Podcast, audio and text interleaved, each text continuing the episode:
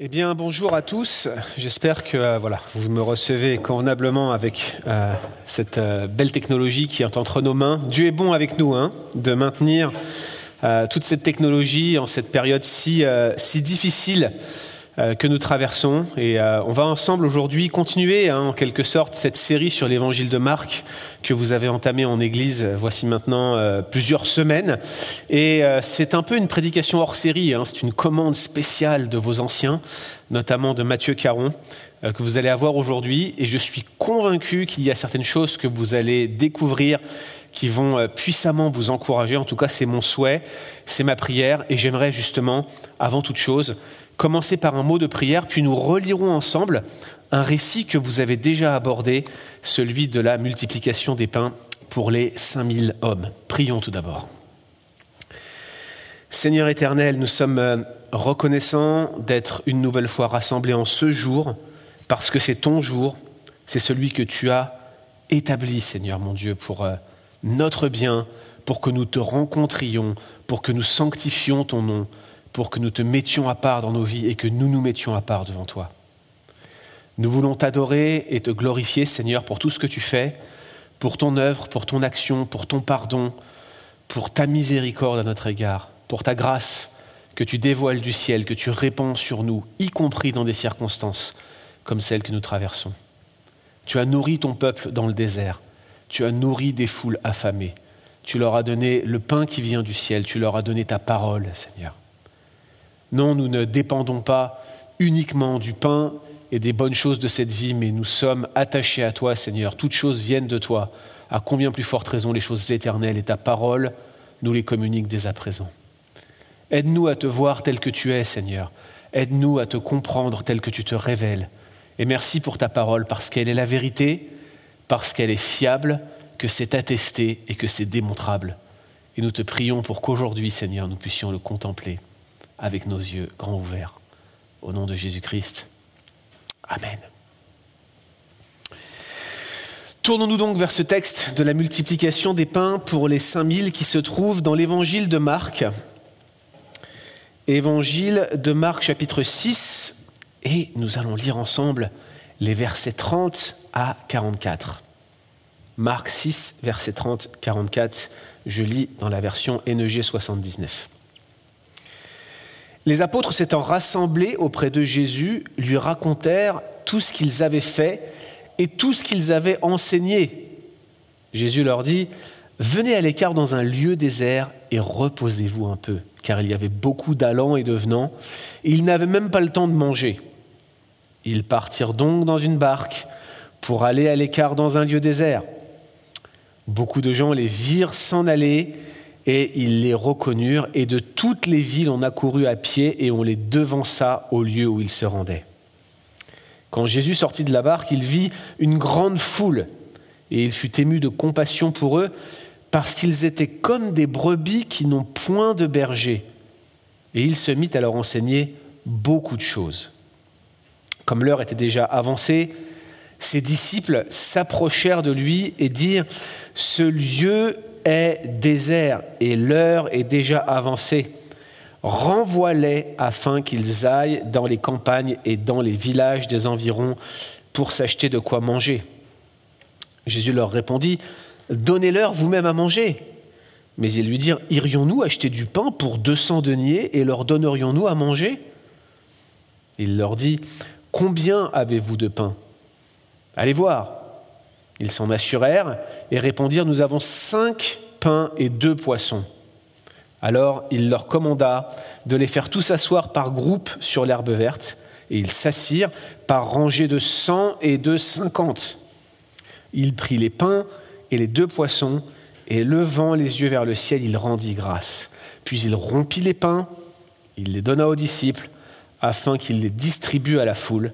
Il partagea aussi les deux poissons entre tous. Tous mangèrent, tous furent rassasiés, et l'on emporta douze paniers pleins de morceaux de pain et de ce qui restait des poissons. Ceux qui avaient mangé les pains étaient cinq mille hommes. Alors je vous le disais, ce texte, vous l'avez déjà abordé, je ne vais pas revenir sur ce que Mathieu Caron a dit sur ce texte, notamment euh, ce rapport entre euh, le, désert et l'intervention euh, miraculeuse de Dieu, qui, nous rappelle, n'est-ce pas, cet épisode de, Dieu qui donne le pain du ciel aux Israélites dans le désert, la manne qui vient du ciel, et cet enseignement hein, de Christ qui, dans tout ce passage, et dans les précédents d'ailleurs, et dans les suivants, nous montre que nous devons dépendre de Dieu et de Dieu seul pour notre subsistance. Le pain, notre nourriture, c'est un besoin dit physiologique, c'est-à-dire un besoin primaire. On ne peut pas survivre si on n'a pas de pain. Et Dieu, en Jésus-Christ, nous dit, la parole de Dieu encore est plus importante même que le pain que vous mangez. Donc Dieu peut nous nourrir, notre subsistance dépend de lui. À combien plus forte raison ne peut-il pas nous accorder la vie éternelle, y compris lorsque euh, nous traversons des déserts? Ça, c'était ce que vous aviez vu il y a quelques semaines lorsque Matthieu a exposé ce passage. Mais aujourd'hui, j'aimerais qu'on parte de ce texte pour euh, aller dans une réflexion un peu plus globale sur la fiabilité de la Bible et plus précisément sur la fiabilité des évangiles et du livre des actes. En effet, les évangiles et le livre des actes sont regardés euh, souvent avec scepticisme par les Occidentaux du XXIe siècle. Il y a plusieurs raisons à cela, mais il y a un aspect principal qui bloque nos contemporains, et pas seulement nos contemporains, depuis des siècles. Il y a une, une idéologie, une vision du monde, une façon de penser qui est absolument gangrénante pour notre compréhension de la Bible et pour la manière dont nos contemporains vont la recevoir.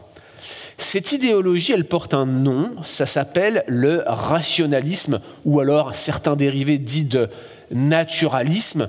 C'est pas pour vous donner des mots compliqués que je vous dis ça, mais simplement pour souligner que le rationalisme doute de tout ce qui est surnaturel. Autrement dit, dès que vous avez euh, une opinion ou une histoire ou un récit qui sort de l'ordinaire et qui décrit des événements qui n'ont aucune explication logique ou naturelle, eh bien nos contemporains ont du mal à le recevoir. Et quand on vous dit que de cinq pains et deux poissons, on a pu nourrir 5000 hommes, c'est un miracle. Et comme tous les miracles de Jésus, ceux qui ont une opinion rationaliste ou qui sont influencés par une idéologie rationaliste, eh vont euh, les regarder avec scepticisme car on doute de tout ce qui est surnaturel. Le problème, c'est que les évangiles sont remplis de miracles, et par conséquent, l'ensemble des évangiles, pour nos contemporains, sont à regarder avec suspicion. Mais avec cela se greffent euh, toutes sortes de pensées, euh, par exemple euh, le fait que les évangiles soient attaqués sur leur véracité. Est-ce que réellement les témoignages qu'ils décrivent comme une histoire sont vrais, ou bien est-ce que ce sont des contes, des mythes?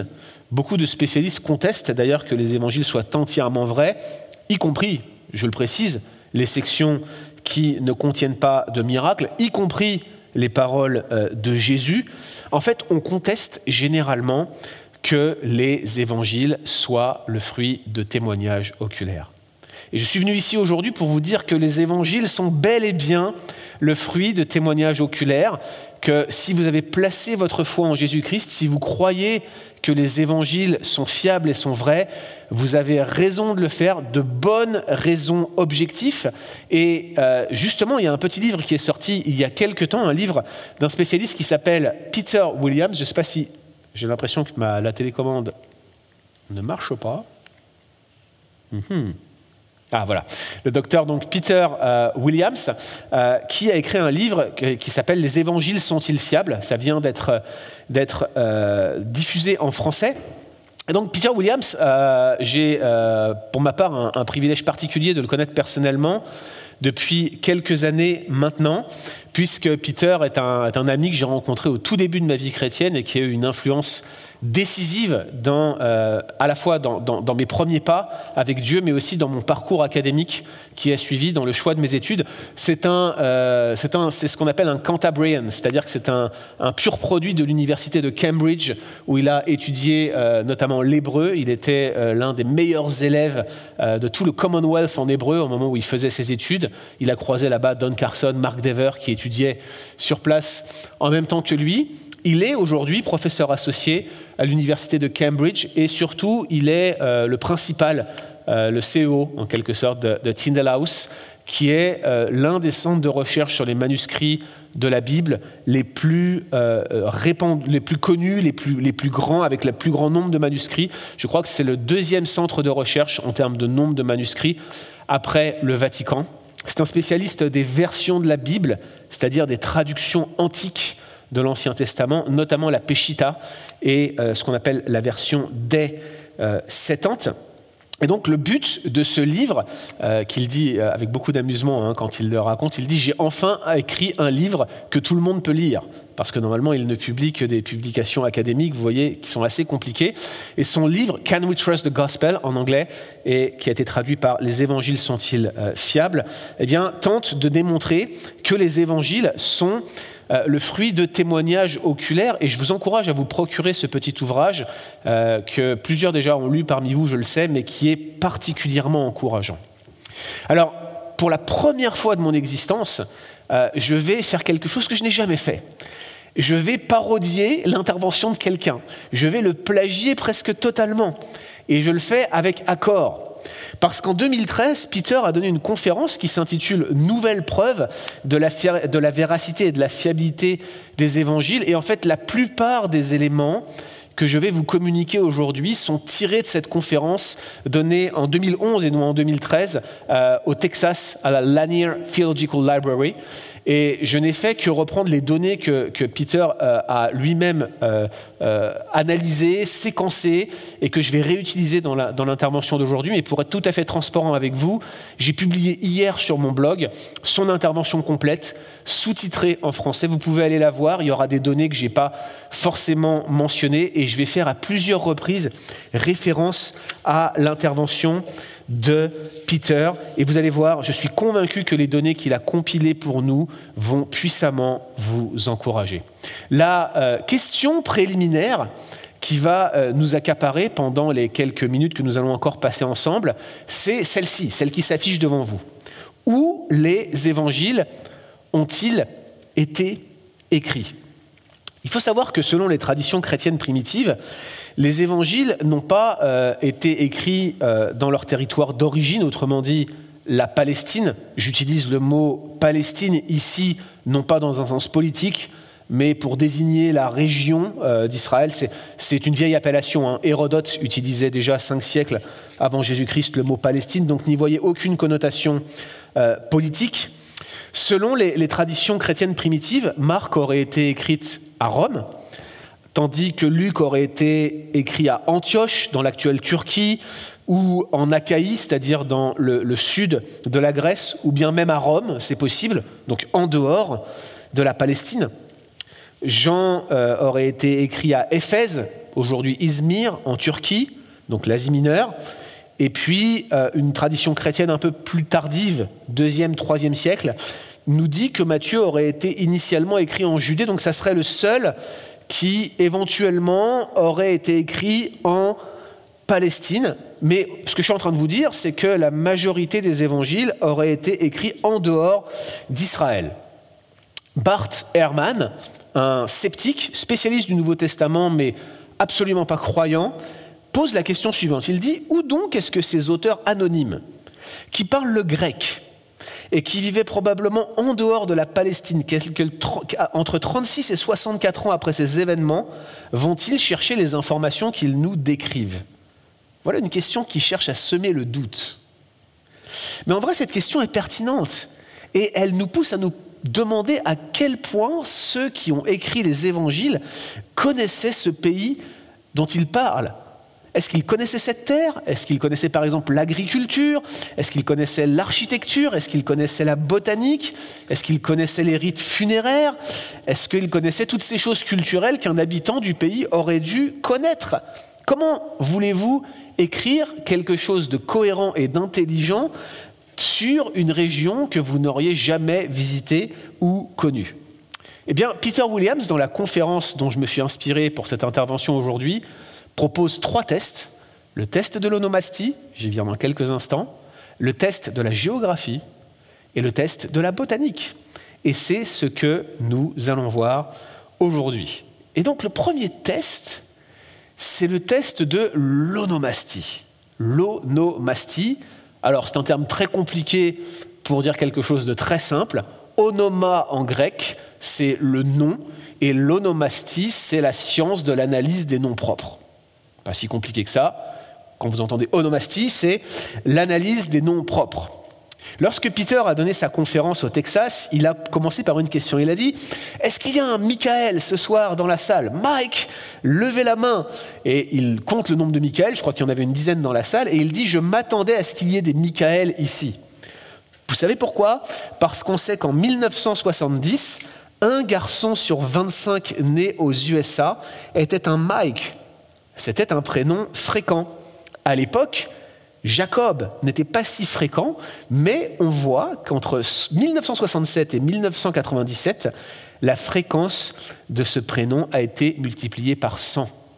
Autrement dit, la fréquence des noms change avec le temps. Donc l'onomastie, ça produit une analyse de la fréquence des noms. Et c'est comme ça que chaque année, vous avez des ouvrages qui sont publiés, grand public, et qui vous disent voici les dix prénoms les plus répandus cette année, les dix prénoms tendance. Et comme ça, vous pouvez choisir si vous allez prendre un prénom tendance pour euh, votre garçon ou votre fille qui vient de naître ou qui va naître. Grâce à ces magazines, ça c'est de l'onomastie. Mais ce qui est vraiment intéressant, c'est que plusieurs euh, découvertes archéologiques relativement récentes ont permis de mener une étude sur plus de 3000 prénoms, une étude donc qui, va montrer que les noms euh, juifs de Palestine euh, vont témoigner d'une fréquence différente que ceux des juifs de la dispersion. Alors, qu'est-ce que je suis en train de vous dire ici? À l'époque de la rédaction des évangiles, vous aviez bien sûr une communauté juive dans la Palestine, Jérusalem, en Judée, en Galilée, en Samarie, toutes ces, régions-là qui, euh, qui sont décrites dans les évangiles, mais vous aviez aussi ce qu'on appelle une diaspora, une communauté juive encore plus importante qui vivait en dehors du territoire d'Israël. On sait, par exemple, qu'en 38 avant Jésus-Christ, il y avait un million de juifs qui vivait à Alexandrie, ce qui était probablement, en Égypte, ce qui était probablement la, communauté juive la plus importante en dehors euh, de Palestine.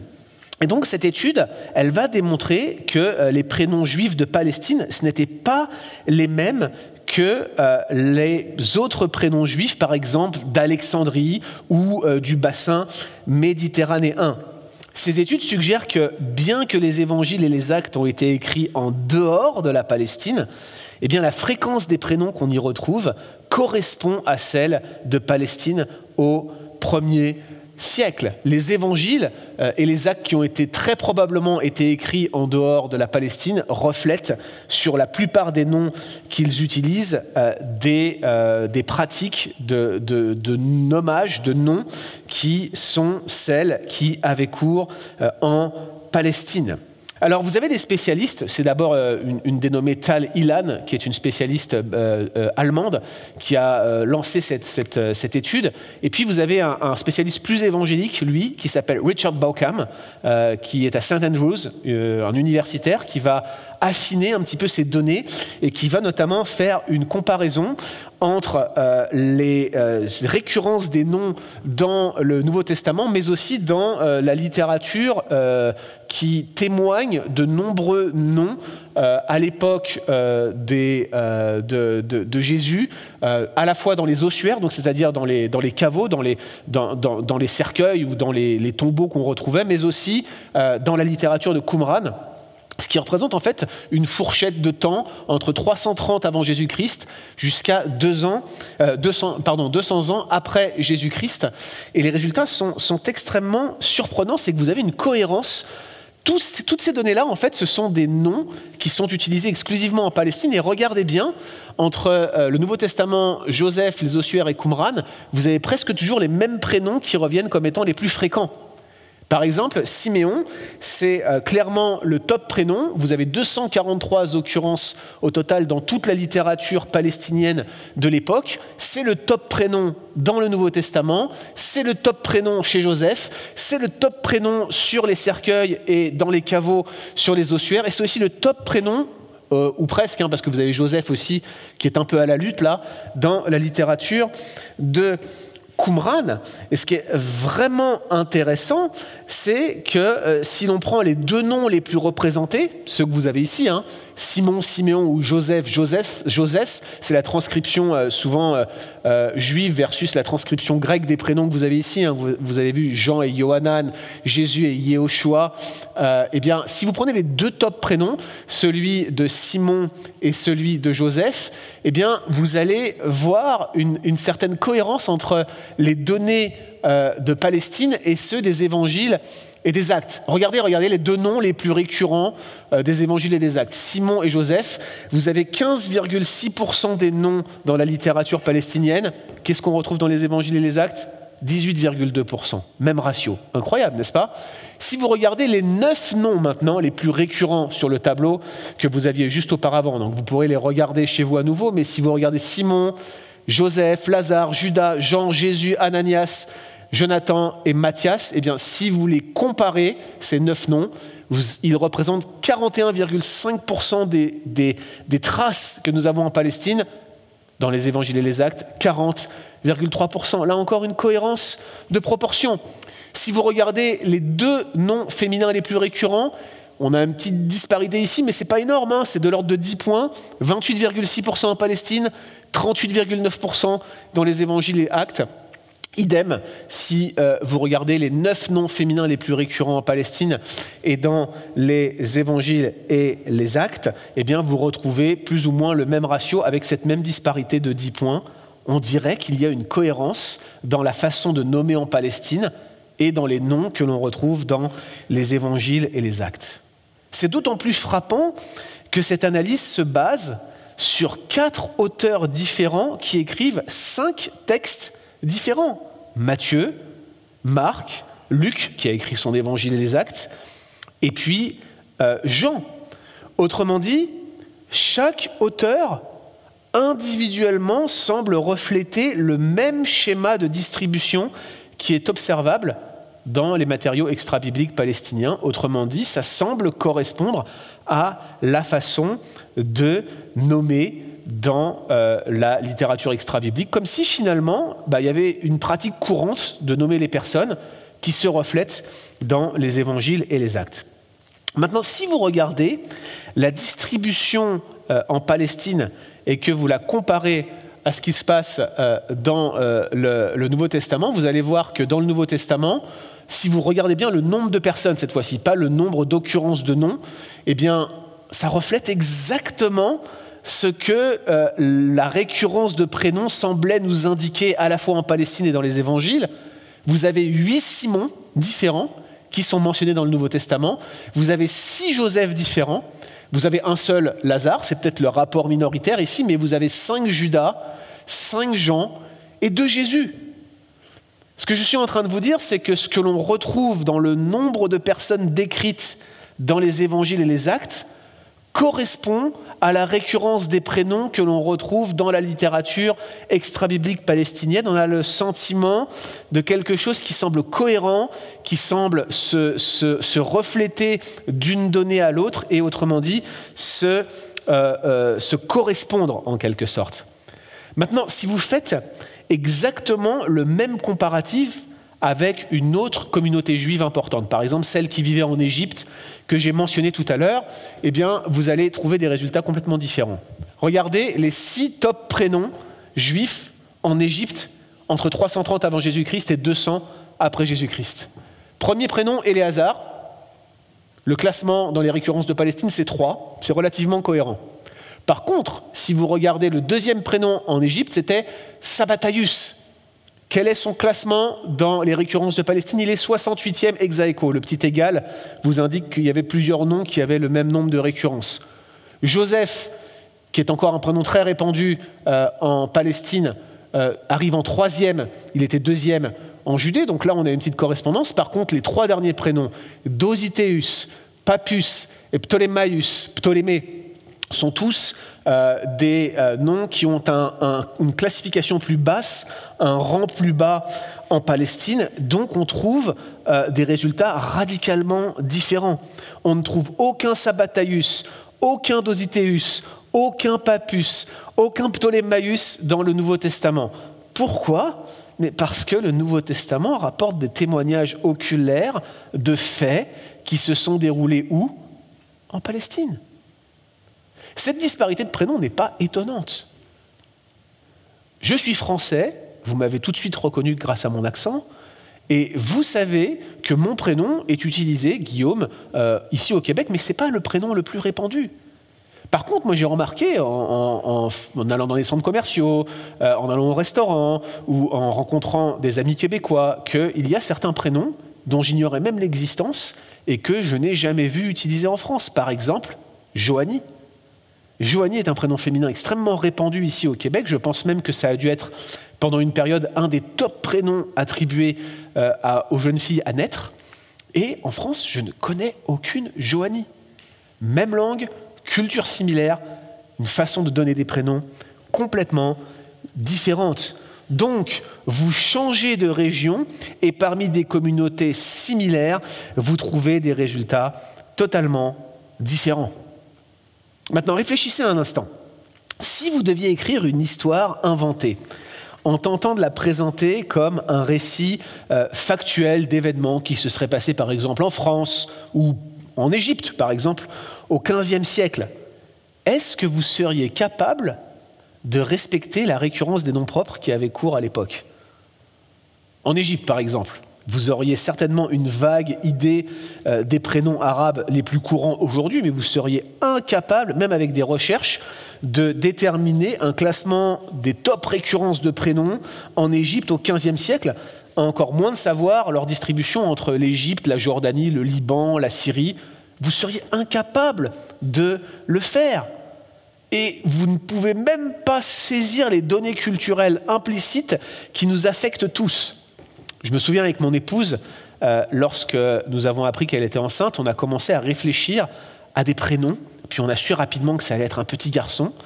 Et puis, je me souviendrai toujours quand on a choisi son prénom, on marchait à Montréal au parc Maisonneuve et on est tombé d'accord sur le fait qu'on voulait un prénom peu courant, vieilli, qui, qui, allait refléter une ancienne époque et qui allait donner un certain style, et on a choisi le prénom Jules. Quelques mois plus tard, lorsqu'on a regardé euh, la récurrence du prénom Jules dans euh, la mode actuelle des prénoms, on s'est rendu compte que c'est l'un des cinq prénoms les plus utilisés actuellement en France. On n'en savait rien, on était déracinés au Québec. Comment vouliez-vous alors qu'on n'avait consulté aucun ouvrage, comment vouliez-vous que nous sachions euh, cela. La réalité, c'est que nous avons une forme de conditionnement culturel, même en étant à l'étranger.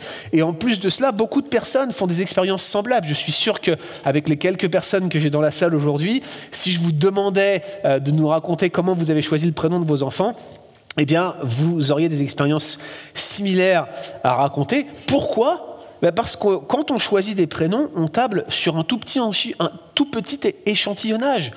Euh, on se concentre sur nos amis, nos familles, on regarde qui a un enfant qui s'appelle comme ça ou pas, et c'est souvent comme cela qu'on va choisir nos prénoms. Mais là, je vous parle d'une étude sur 3000 noms, sur des sources épigraphiques qui ont été rassemblées, qui sont énormes. Maintenant, imaginez à l'époque du Nouveau Testament s'ils avaient voulu inventer les évangiles. Jamais ils n'auraient pu tomber comme ça par hasard sur la juste proportion des noms en Palestine. C'est absolument incroyable. Ils n'avaient pas de magazine, ils n'avaient pas de site internet qui vous disent euh, quels sont les prénoms les plus populaires. La première étude de ce type sur les noms palestiniens du 1er siècle date de 2003 et il n'y en avait jamais eu avant. Et pourtant, il tombe juste. C'est pas incroyable ça? Mais attendez, c'est pas fini, c'est pas tout non seulement les auteurs du Nouveau Testament respectent la récurrence des noms en Palestine, mais ils vont plus loin que ça. Ils en respectent la physionomie. Je m'explique. Que se serait-il passé si vous vous étiez présenté devant la cour du temple au premier siècle après Jésus-Christ, alors que le temple, avant 70, était encore en fonction? Vous êtes devant le temple, vous vous arrêtez au milieu de la foule et vous criez Hé Simon, Qu'est-ce qui se serait passé Vous auriez eu une petite dizaine de personnes au moins qui se seraient retournées. Plein de gens se seraient retournés parce que plein de gens portaient ce prénom, parce que c'était le top prénom à l'époque. Et pour les auteurs du Nouveau Testament, c'était un problème. On l'a dit, il y avait huit Simon et Siméon. Comment on fait pour distinguer un Simon d'un autre Comment on fait pour distinguer les prénoms qui sont les plus récurrents? Surtout que vous avez sûrement remarqué, il n'y a pas ou quasiment pas de nom de famille dans le Nouveau Testament.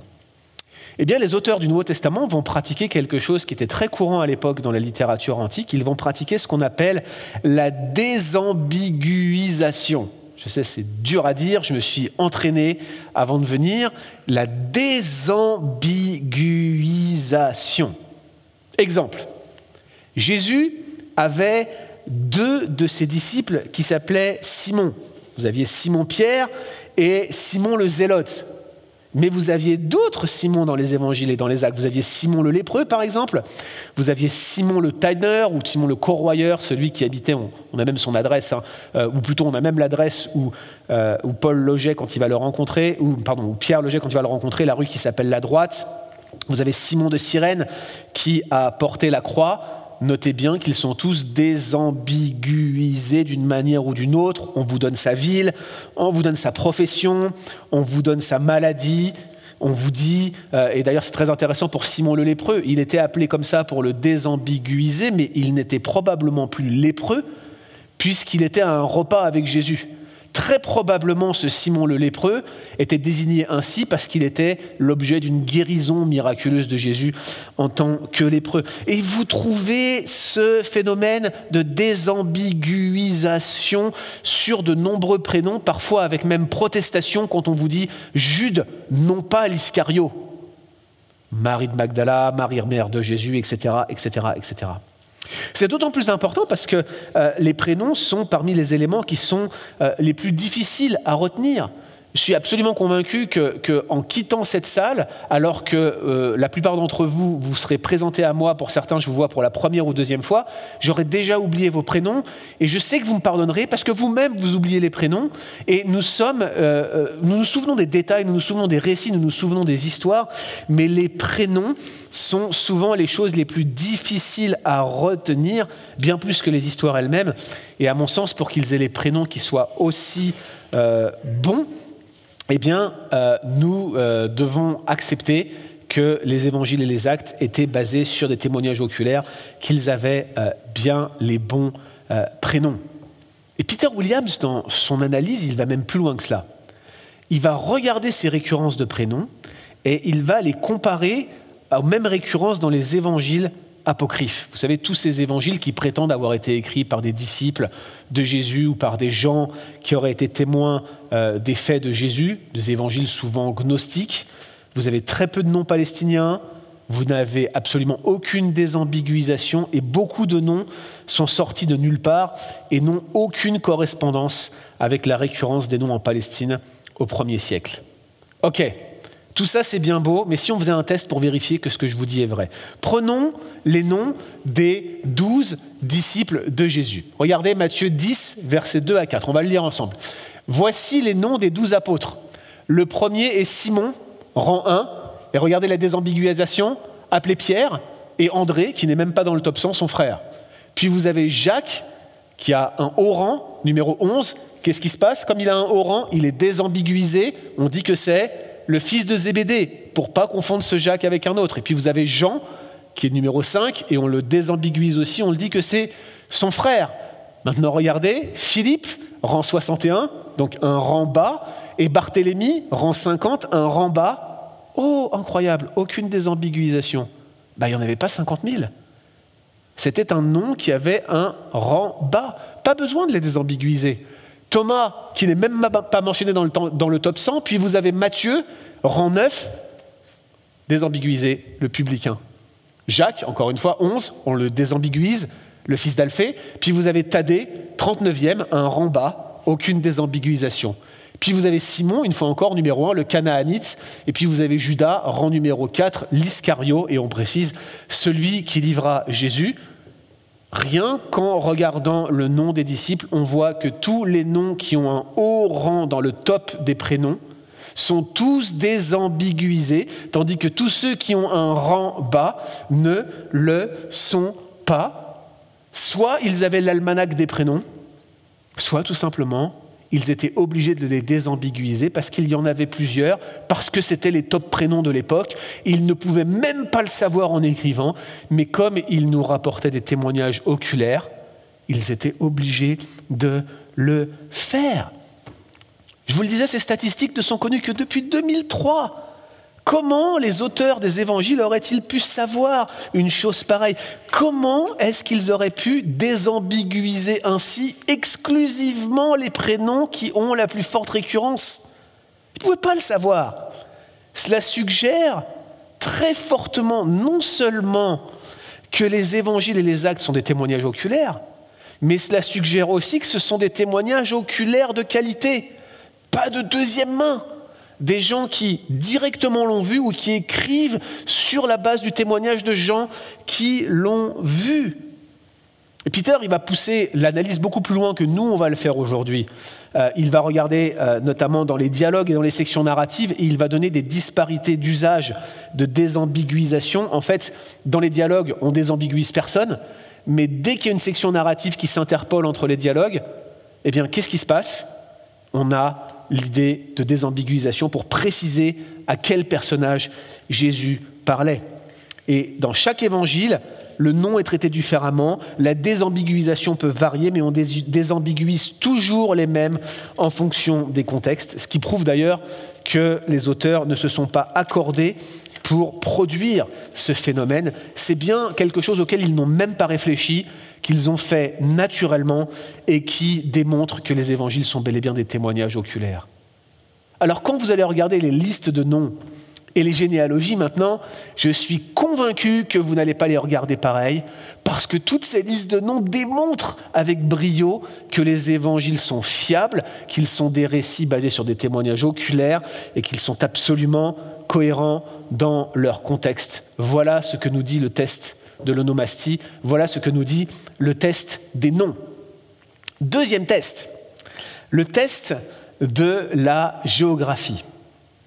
Si euh, les gens vivaient loin du lieu sur lequel ils écrivaient ces évangiles, ces auteurs, s'ils vivaient loin du lieu, eh bien, euh, ils devraient avoir d'importantes lacunes en géographie. C'est la moindre des choses qu'on puisse espérer, surtout au premier siècle après Jésus-Christ, où la géographie, on était, on peut le dire, à ses euh, balbutiements. Regardez ce tableau ici. C'est l'ensemble des villes qui sont mentionnées dans les évangiles et les actes. Jérusalem est mentionné 66 fois, Nazareth 21 fois, le petit village de Capernaum est mentionné 16 fois, les villes de Béthanie, Bethléem, Bethsaïda, Jéricho, Sidon et Tyr sont mentionnées entre 5 et 12 fois. Et puis voici un ensemble de villes qui sont mentionnées entre 1 et 4 fois. Anon, Arimathée, Bethphagée, Césarée de Philippe, Cana, où Jésus a fait son miracle en Jean 2, Corazine, Dalmanuta, Emmaüs, Ephraïm, Magadan, Naïn, Salim, Sichar, et j'aurais pu en rajouter d'autres. Cette liste est non exhaustive. Voici donc un grand nombre de villes mentionnées dans le Nouveau Testament. Rien que ce tableau devrait nous faire réfléchir. Qui en Turquie ou en Grèce ou en Égypte auraient pu avoir connaissance de ces villes, particulièrement celles qui semblaient moins connues. Certains sont des petits villages, hein, je vous le disais, Capernaum tout à l'heure, mais même Bethléem. Bethléem est une ville moindre à l'époque de la rédaction du Nouveau Testament. Il fallait peut-être être un juif pour la connaître. Tout simplement, ça paraît être improbable qu'ils aient cité autant de noms de villes. Mais ce n'est pas tout. Ils savent que Capernaum est près de la mer, ils sont capables de dire quand la topographie monte ou descend. Ils peuvent nous donner des détails sur le nom des lieux, par exemple le nom des portes de Jérusalem, le nom et l'emplacement de la piscine de Bethesda, le nom d'une rue, souvenez-vous, euh, où est-ce que Pierre logeait lorsqu'il attendait que Simon, euh, le corroyeur, vienne le voir, il était, dans, il était dans la rue, appelée la droite. Ce qu'il faut comprendre, c'est que les livres de géographie, il y en avait en circulation à l'époque, par exemple le livre de Strabon, les géographies, mais il citait les grandes villes. Strabon, il a fait quelques voyages, il est passé par Athènes, par Corinthe. Il ne va pas venir vous décrire euh, un petit village perdu en Achaïe ou en Grèce. Et à aucun moment, ces livres de géographie ne nous livrent des traces des villages de Galilée ou de Judée. Comment des personnes aussi éloignées auraient-elles pu savoir quoi que ce soit sur ces noms? Et là encore, quand on commence à, benchmarker, à comparer ces données des évangiles avec les évangiles apocryphes, bah, regardez ce qu'on trouve. Dans les quatre évangiles, on a 12 euh, à 14 villes qui sont mentionnées dans chacune de ces villes. Et au total, vous avez plus de 23 lieux qui sont mentionnés.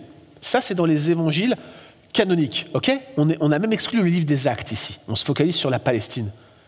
Si vous regardez l'évangile de Philippe, vous avez deux villes qui sont mentionnées. C'est le seul apocryphe qui en mentionne deux, Jérusalem et Nazareth, mais il fait une erreur. Il croit que Nazareth, c'est le deuxième prénom de Jésus. Donc il n'y a qu'une seule ville qui doit être prise en compte. Les évangiles de Pierre et ce qu'on appelle le dialogue du Sauveur, un apocryphe gnostique qui a été retrouvé à Nag Hammadi, c'est-à-dire euh, euh, en Égypte, euh, eh bien, ne mentionnent qu'une seule ville, Jérusalem, et tous les autres évangiles du deuxième et troisième siècle ne donnent strictement aucune indication géographique. Est-ce que vous voyez cette disparité? Ce que j'essaie de vous dire, c'est que tous les évangiles apocryphes ne sont capables que de citer une seule ville avec certitude, Jérusalem, tandis que les évangiles canoniques vous en citent 12 à 14 par évangile. Mais ce n'est pas tout. J'aurais voulu vous montrer ces graphiques et je vous encourage d'aller voir la présentation qui se trouve sur mon blog en date d'hier, leboncombat.fr. Allez voir la présentation de Peter. Peter fait une comparaison entre le nombre de lieux cités dans chaque évangile et le nombre de lieux cités dans les apocryphes. Il vous sort un graphique et c'est incroyable de voir cette disparité, surtout lorsque le nombre d'occurrences géographiques est ramené au nombre de mots dans chaque évangile. Et ça, c'est incroyable. Au moment où je vous présente ce graphique, on se rend compte que les quatre évangiles canoniques ont presque tous la même courbe de nombre de mots, de nombre d'occurrences géographiques ramenées au nombre de mots. Et écoutez bien cela. Dans les quatre évangiles canoniques, on a entre 4,6 et 4,9 noms de lieux tous les 1000 mots. Autrement dit, entre le plus bas et le plus haut, vous avez 0,3 d'incidence d'écart. Les évangiles canoniques mentionnent tous entre 4,6 et 4,9 noms de lieux, euh, places géographiques aux 1000 mots. Et en vous disant cela, c'est encore plus frappant de regarder la disparité, parce que dans certains évangiles, vous avez de longues sections doctrinales. Par exemple, dans Matthieu, euh, Matthieu chapitre 5 à 7, c'est le sermon sur la montagne, vous n'avez aucune occurrence géographique mentionnée à part la montagne elle-même. Donc vous avez des, des sections entières où il n'y a pas d'occurrence géographique, et au final, ils tombent pareils tous. Il paraît improbable que les auteurs des évangiles se soient arrangés pour produire une proportion identique d'indications géographiques dans leur évangile. Peter s'amuse de cela dans sa présentation. Il dit, moi j'ai une explication. Il dit, c'est Luc qui vient voir Marc et qui lui dit, combien de noms de géographie tu as aux mille mots dans ton évangile? Imaginez-vous qu'ils aient fait ça, franchement, qu'ils aient compté chaque millier de mots pour vous sortir 4,6 occurrences géographiques et pour tous être d'accord sur ce sujet.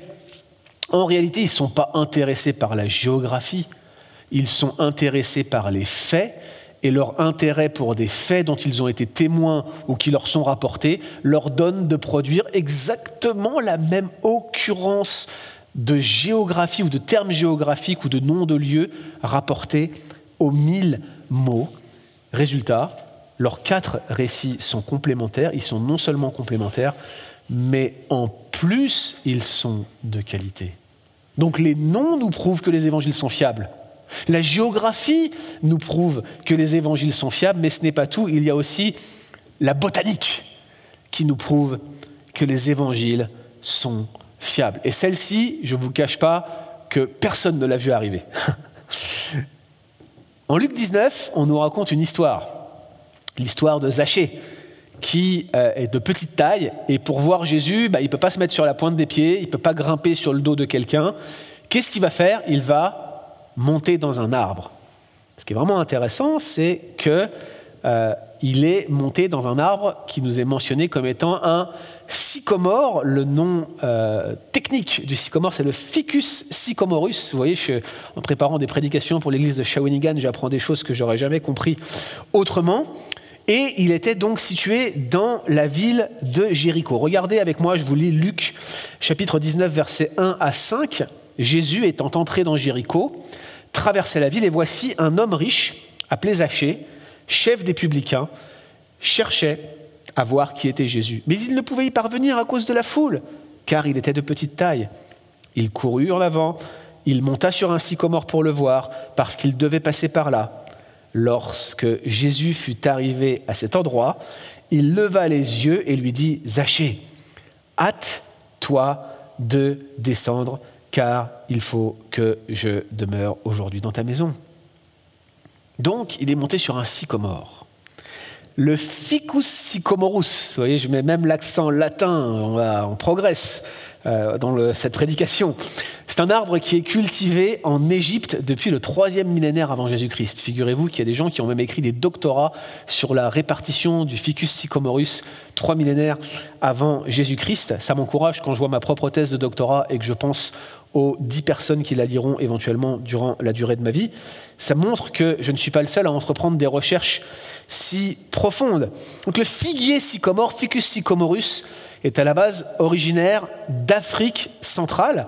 On le trouve euh, du Sénégal au nord-est de euh, l'Afrique du Sud, à l'exclusion des régions de forêt tropicales et humides. Mais ce qui est vraiment intéressant, c'est de regarder la répartition du Ficus sycomorus telle qu'on l'a aujourd'hui et qui était probablement identique à celle du 1er siècle. On sait que le Ficus sycomorus pousse également dans deux autres régions, le sud de la péninsule arabique, et on a des données historiques qui nous montrent qu'il a été naturalisé, c'est-à-dire implanté, c'est-à-dire il ne s'est pas répandu par lui-même, c'est des personnes qui l'ont ramené en Égypte et en Israël il y avait bien des ficus sycomorus en Égypte et en Israël. Mais il n'y a pas de ficus sycomorus en Turquie, il n'y a pas de ficus sycomorus en Grèce, il n'y a pas de ficus sycomorus dans le reste du bassin méditerranéen. Comment un auteur qui ne connaissait pas la Palestine pouvait-il savoir qu'il y avait des sycomores en Palestine?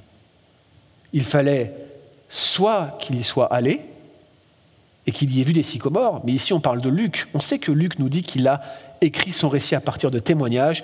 C'est que quelqu'un qui était à Jéricho et qui avait déjà été à Jéricho a pu lui raconter qu'il y avait des sycomores à Jéricho. Peut-être Zachée lui-même, peut-être quelqu'un qui connaissait l'histoire de Zachée et qui lui a rapporté. Incroyable, n'est-ce pas? Et je pourrais passer en revue tellement d'autres données.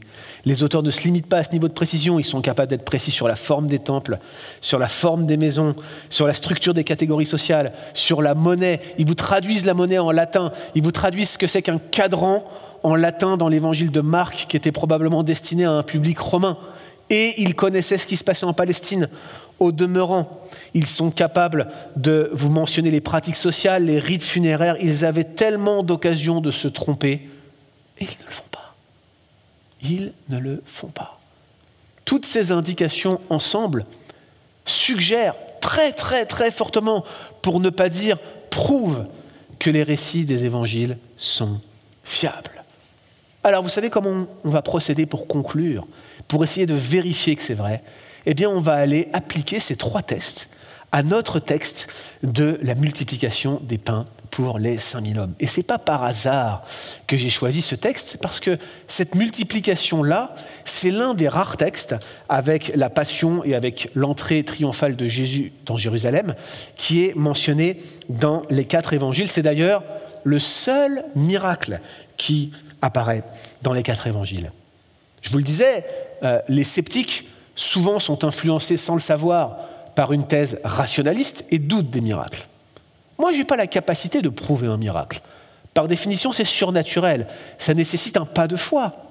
Mais le récit qui entoure l'occurrence de ce miracle, est-il fiable ou n'est-il pas fiable? Eh bien, autrement dit, la narration de la multiplication des pains pour les 5000 hommes provient-elle de témoins qui ont pu assister à l'événement? Première question à se poser, comment peut-on compter 5000 personnes?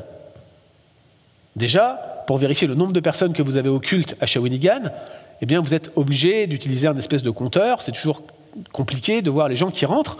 Mais ce qu'on voit, c'est que dans Marc 6, versets 39 à 40, Jésus leur commande de faire asseoir tout le monde par groupe sur l'herbe verte. Et le texte nous dit ils s'assirent par rangées de 100 et de 50. Luc 9, versets 14 et 15, il y avait environ 5000 hommes. Jésus dit à ses disciples, faites-les asseoir par rangée de 50. Ils firent ainsi et ils les firent tous asseoir. Donc des groupes de minimum 50 et certains groupes apparemment de 100. Ça nous dit qu'il y avait environ 100 groupes. OK? 100 que divise 12 disciples, ça fait 8,33. Chaque disciple avait probablement moins de 8 groupes à compter. C'est tout à fait faisable. Et c'est comme ça qu'ils ont réussi à compter 5000 hommes. Bref, ça paraît fiable. Ça paraît cohérent qu'ils aient pu estimer qu'il y avait 5000 hommes. Il y avait probablement moins de 8 groupes par disciple. Ça, ça passe. Ça paraît être possible. La deuxième chose, c'est si on regarde le repas miraculeux des 5000 hommes. Regardez bien les éléments qui sont mentionnés ici. Marc 6, 39 nous dit qu'il y avait de l'herbe verte. Et Jean 6, verset 10 nous dit qu'il y avait beaucoup d'herbe. Est-ce que c'est un détail qui est ajouté pour, pour faire authentique ou bien est-ce que c'est la remarque d'un témoin oculaire? Question qu'on peut se poser.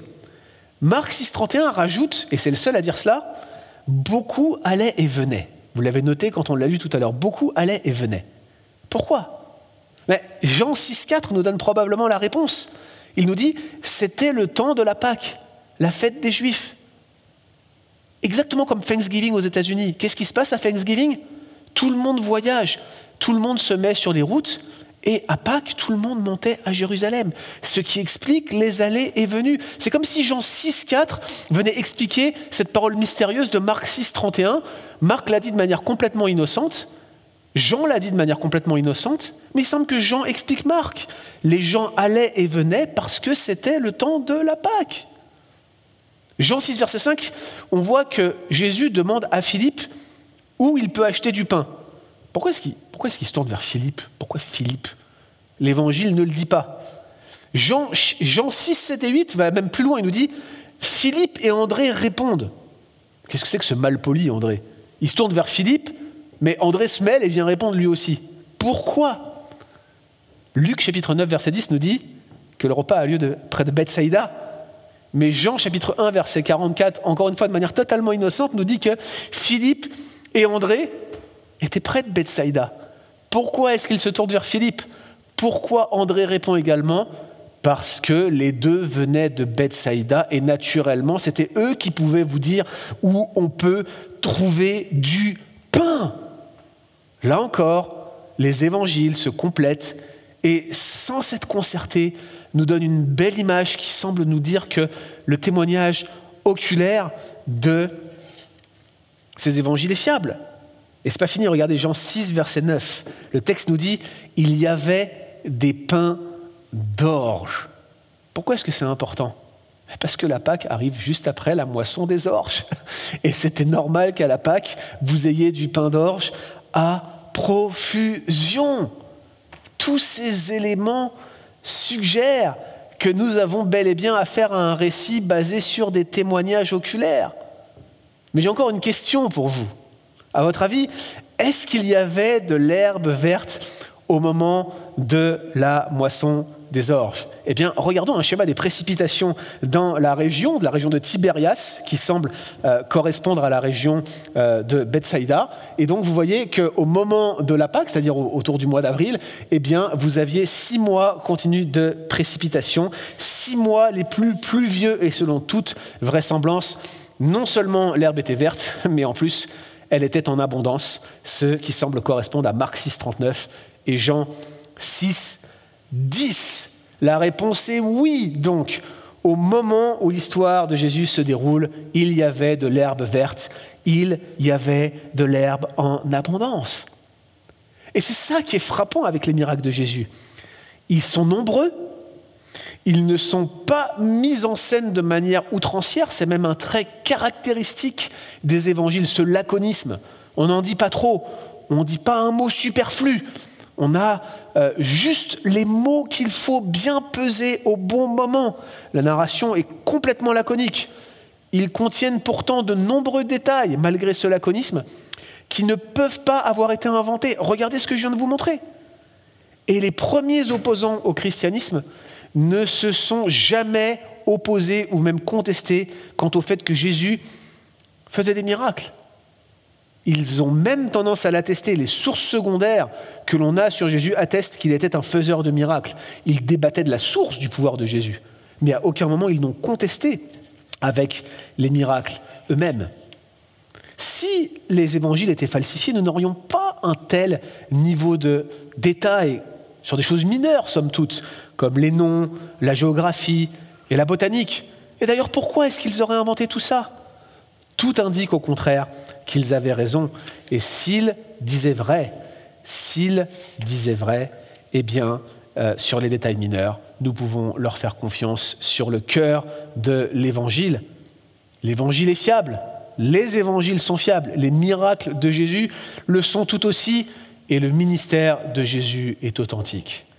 Toutes ces données sont profondément encourageantes parce qu'elles nous montrent que nous n'avons pas placé notre foi dans un Dieu menteur. Nous n'avons pas placé notre foi dans des documents falsifiés qui viendraient d'un temps ancien.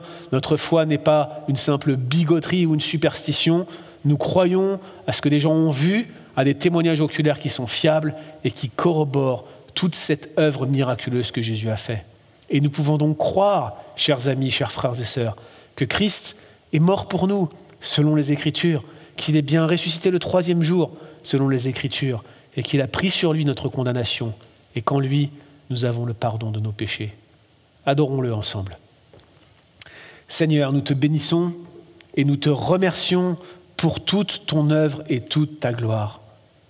Parce qu'aujourd'hui, tu nous montres une nouvelle fois que nous avons eu raison de placer notre confiance en toi. Merci pour les docteurs et les gens qui font de telles recherches qui nous permettent d'avoir des données comme celle-ci, si encourageantes et si stimulantes pour notre foi. Mais merci avant tout, Seigneur, de t'être révélé à nous en toute vérité pour notre bien et pour notre salut. Et Seigneur, je te prie pour ceux qui doutent et même pour ceux qui sont sceptiques, qu'ils puissent, à la lumière de tels événements et de telles données, reconnaître que ce que tu dis est vrai, que ta parole est la vérité, que tu nous sanctifies par la vérité, et que cette vérité nous rend libres à cause de l'œuvre de Christ, parce qu'il nous a rachetés de la mort. Seigneur, que beaucoup puissent comprendre et connaître ta parole et la manifestation de ta gloire en ton nom. Amen.